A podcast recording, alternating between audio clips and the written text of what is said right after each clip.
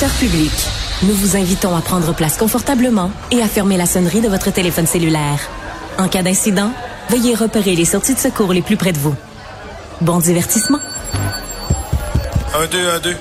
OK, c'est bon, on peut y aller. Sophie Durocher. Elle met en scène les arts, la culture et la société pour vous offrir la meilleure représentation radio. Sophie Durocher. Tout un spectacle radiophonique. Bonjour tout le monde, j'espère que vous allez bien, j'espère que vous avez passé une bonne fin de semaine et peut-être que pendant votre fin de semaine, vous avez travaillé votre couple. Hein? Il y a des gens qui aiment pas ça, cette expression-là. Travailler son couple. Des gens qui disent, ah, ben là, un, un couple, ça va de soi, on s'aime, pas besoin de se poser des questions. C'est quoi l'idée de travailler. Puis il y a des gens, au contraire, qui pensent que on a besoin justement, à certains moments dans notre vie de couple, de se remettre en question, de se parler dans le blanc des yeux. Et c'est à ça un petit peu que va servir euh, l'émission Si on s'aimait encore, qui débute ce soir. C'est une docu-réalité, donc euh, présentée du lundi au jeudi à 19h sur la chaîne TVA. Euh, ben, évidemment, vous reconnaissez une partie du titre. Si on s'aimait est devenu Si on s'aimait encore, parce que c'est pas des couples naissants, au contraire, ce sont des couples qui existent depuis un bon moment et ben, qui ont un petit peu de difficulté à rester sur les rails. On va parler de tout ça avec euh, celle qui anime, bien sûr, et qui est au cœur de cette série, Louise Sigouin, que vous connaissez bien, qui est experte en accompagnement relationnel. Bonjour Louise. Bonjour Sophie. Comment allez-vous Louise? Je vais très bien. Ben, ben moi ça va très bien.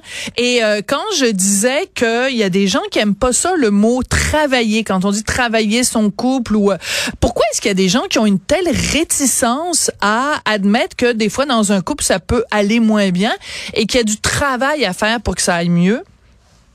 Mais je pense que c'est une fausse croyance qui est entretenue autour de la notion de relation amoureuse en général, où euh, c'est la rencontre fusionnelle de deux corps, de deux âmes, puis à partir de là, euh, le travail se fait un peu ça. Mais au contraire, je pense que si on se met encore, va, nous démontrer qu'il y a des gens qui s'aiment profondément, qui sont toujours engagés, mais souvent les épreuves de la vie, euh, les, les, les, épreuves dans la relation font qu'on est obligé de s'arrêter, d'y réfléchir, puis de trouver des façons de communiquer plus sereinement, mais surtout de trouver des solutions pour que tout le monde soit en paix avec cette nouvelle étape-là qui se présente à tout moment en cours de route dans la relation.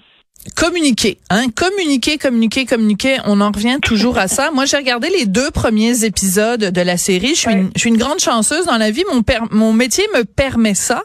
Et je prenais des notes parce que je me disais, ben, on a tous quelque chose à apprendre quand on écoute le témoignage d'autres couples. Donc, je prenais des notes. Et en fait, mes notes auraient pu se résumer à un seul mot se parler. En fait, à deux mots, se parler. tu as raison, absolument. Mais vous allez voir, à travers le science surtout dans les premiers euh, épisodes, c'est souvent une accumulation de non-dits, de frustration, de déception, d'incompréhension qui fait que on n'en parle pas, n'éclaircit pas la situation, puis ça se cumule à l'intérieur de nous. Puis à un moment donné, euh, un déclencheur banal peut susciter une vive réaction. Puis là, on dit, mais voyons, qu'est-ce qui se passe? Donc, à partir du moment où se parler, pour prendre ton expression, s'installe, ben, ça peut faire de l'espace à l'intérieur de soi pour communiquer sur le vrai problème, que ce soit l'argent, les enfants, la charge mentale, le, cellulaire, euh, peu importe la difficulté, parce que communiquer, c'est une chose, mais il y a des réels problèmes, des fois, qui viennent déstabiliser la relation, qui n'a rien à voir avec le couple, mais par exemple, une perte d'emploi, mm-hmm. un nouveau diagnostic, euh, une famille reconstituée, c'est des nouveaux éléments qui vont venir secouer la relation, puis il faut être capable de dire, OK, comment on conjugue avec ça, puis c'est quoi ta position, c'est quoi la mienne, puis faire le mi-chemin entre les deux. Parlons de position, on va parler de sexe. Oui. Alors, euh, ben il y en a plusieurs des couples euh, que vous avez aidé à cheminer. Euh, les, les, problèmes sexuels sont peut-être pas nécessairement au centre de la problématique, mais il y en a certains cas où oui. Et j'ai été très frappée et très touchée, très honnêtement, Louise, de voir un des couples que les gens vont découvrir en regardant la série où la femme se plaint, et c'est rare parce qu'habituellement c'est le gars, la femme se plaint qu'il n'y a pas suffisamment de sexualité, qu'il n'y a pas suffisamment de relations sexuelles à l'intérieur du couple, et le gars du couple parle ouvertement de problèmes érectiles et du recours à la petite pilule bleue, le fameux Viagra. Moi, la question que je me pose, Louise, c'est comment vous avez fait pour convaincre un gars de parler à heure de grande écoute, sachant que l'émission est regardée par des centaines de milliers de gens, de parler de problèmes avec son pénis? Écoutez, je n'ai rien nu à faire. Oui. Il a parlé ouvertement. Et c'est ça, surtout le, ce couple-là qui est Nathalie et Pierre. Oui. Ils ont une authenticité, une dingue. liberté d'être qui, qui est bouleversante. Puis à cause de cette grande authenticité-là, effectivement, on peut pas rester insensible, on peut pas réagir autrement que d'être touché, parce que dans le fond, c'est au cœur de leur dynamique et par amour pour euh, Nathalie, lui, il est pas dans je suis devant la caméra, devant des milliers de, des milliers d'individus, je suis voici ma réalité, voici Ouais. je peux expliquer mes difficultés. Puis c'est pour ça qu'on on- on fait le travail euh, de façon aussi libre. C'est que plus on est honnête, plus on parle avec authenticité, surtout quand on est dans une démarche d'accompagnement, ben plus c'est facile de les accompagner. Alors je n'ai j'ai rien eu à faire, j'ai juste eu avoir le privilège qui me fasse assez confiance pour me partager ça puis qu'on puisse travailler. Puis, ben, bien sûr, il y a plein, plein d'autres individus qui vont pouvoir bénéficier des moyens qu'on va donner pour euh, créer un climat plus favorable pour eux. Absolument. Alors, je vous propose d'écouter un petit extrait de la bande-annonce. Mon collègue Tristan va nous faire jouer ça. Qu'est-ce qui vous amène à si on s'aimait encore? Je suis brûlé. Problème d'érection. Je digérerai pas ça encore 32 ans. Comment tu veux que j'aille le goût de toi? Tu me mets tout le temps tout seul. Y a rien que j'ai pas essayé, là. On était pas mal sur le bord de se séparer. Au pire, mais moi, un sac à poubelle sur la tête, bière. Faut qu'on recontacte comment tu te sens. La honte, vraiment. J'ai peur de plus être assez bon pour toi. Qu'est-ce qui te fait de la peine? De montrer au monde à quel point je suis une marde. Je suis pas Je vais tout faire pour devenir un meilleur homme. Prendre le lead, c'est pas naturel. Je recommence à. Alors moi, une chose euh, m'a frappé, Louise. Bon, la grande authenticité des gens qui se confient à vous vraiment euh, en toute euh, euh, transparence. Euh, la deuxième chose, c'est la difficulté de mettre des mots sur les choses. Parce qu'on a beau dire, c'est important de se parler, c'est important de se parler, mais on n'arrive pas à trouver les bons mots pour Absolument. traduire ce qu'on ressent. Comment ça se fait? Je- là, je, je vais beaucoup plus loin que juste si on s'aimait encore, Louise. Comment ça se fait que comme être humain, euh, on a autant de difficultés à mettre des mots sur ce qu'on ressent? Ben, je pense qu'on ne l'a pas appris dans un premier temps. Je pense Ouais. qu'on est meilleur à parler, à s'exprimer, à dire euh, ce que j'aime, ce que j'aime pas, ce que je préfère euh, comme mode de vie, comme euh, plat préparé, comme exercice, comme activité. Mais on n'a pas développé l'habileté d'identifier comment je me sens. Parce que ça, ça veut dire faire un travail plus en profondeur. Tu sais, si on parle d'intimité, ça vient du mot in- intérieur. C'est-à-dire, je regarde à l'intérieur de moi comment je me sens. Puis après ça, je vais te le partager. C'est ça Mm. qui va nous permettre de créer de l'intimité. Mais c'est à force d'en parler, puis on essaie de, de clarifier qu'on arrive à le nommer. Puis vous allez voir, il y a des participants qui, qui, qui se prêtent à l'exercice, puis qui arrivent. C'est comme si c'était d'emblée euh, très, très clair à l'intérieur d'eux. Puis là, à force de, de tenter de me l'expliquer, à un moment donné, le mot va émerger. Mais je pense que plus on se pratique à nommer comment on sent, autre que je vais bien, je vais mal ou je ne sais pas, mais je pense qu'on va arriver à clarifier parce que, tu sais, il y en a qui, qui puis là, on, on va pas dans les ramifications, tu sais, à partir du moment où je suis capable d'identifier, je vis de la joie, je vis de la peine, je vis de la colère, je vis de la- du rejet.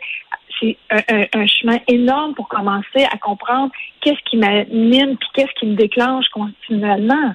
Ouais.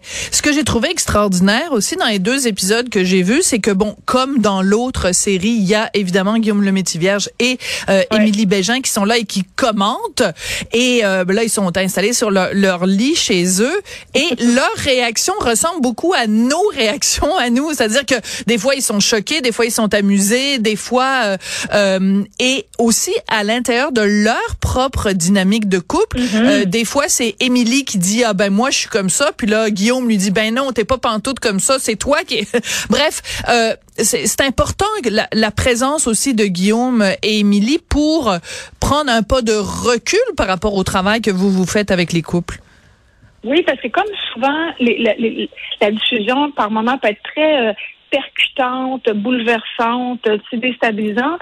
Ils ont comme un vent de fraîcheur. Un, parce qu'ils sont capables de, de, de, de s'impliquer, mais cette fois-ci, ils sont pas dans la rigolade. Ils sont beaucoup plus heurtés, euh, touchés, comme OK, ça nous touche aussi personnellement et comme couple. Puis le fait qu'ils fassent un pas de plus dans la direction de leur réalité amoureuse, puis de leur euh, questionnement mutuel à eux aussi, ça rend quelque chose de très charmant, ça l'adoucit. Mais ce, ce segment-là, il est super important pour comme alléger, parce que des fois, tu sais, ça nous donne le temps de respirer entre deux, deux aspects de l'épisode. Oui, parce que moi je trouve qu'on apprend quand même beaucoup de choses sur le couple euh, Guillaume euh, Émilie et euh, et ben, d'être capable aussi de, de faire preuve eux aussi d'authenticité, d'ouverture, de transparence, etc. Et d'autodérision parce que n'importe quel couple, on a, il y a personne de parfait, hein, je vous l'annonce là. Donc je veux dire c'est c'est c'est ça là, fait qu'on a tous nos travers. Elle, Émilie, ça a l'air qu'elle est pas mal souvent sur son cellulaire, pis ça énerve Guillaume. Mais combien de familles au Québec vont se reconnaître là-dedans. On, est, on a tous nos bibites. On a tous nos béquilles, Louise. Absolument. C'est ça qui est le fun, c'est que tu sais, on a des enjeux universels qu'on n'échappe pas, comme la sexualité, les enfants, la charge mentale, les tâches ménagères et l'argent. L'argent, on le voit moins dans cette ouais. partie de si on s'aimait encore, mais on aura bien d'autres cas pour euh, l'évaluer. Mais on a des nouveaux des filles modernes que j'appelle, qui sont justement la présence des cellulaires qui prend bien trop de place dans nos, notre quotidien. Il y a beaucoup la performance au travail, euh, tous les moyens de fuite qu'on utilise pour pas parler, pour éviter une conversation, pour faire autre chose.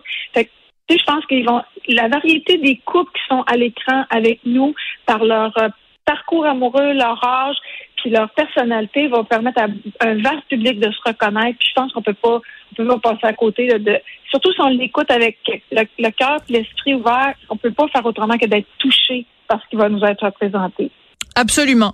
Euh, avant de vous laisser aller, euh, Louise, parlez-moi un peu de ce livre que vous avez publié donc le 27 avril dernier en collaboration mm-hmm. avec François de Falkenstein. Si on s'aimait encore, bonheur et défis dans la vie à deux. Qu'est-ce qu'on trouve dans ce livre-là?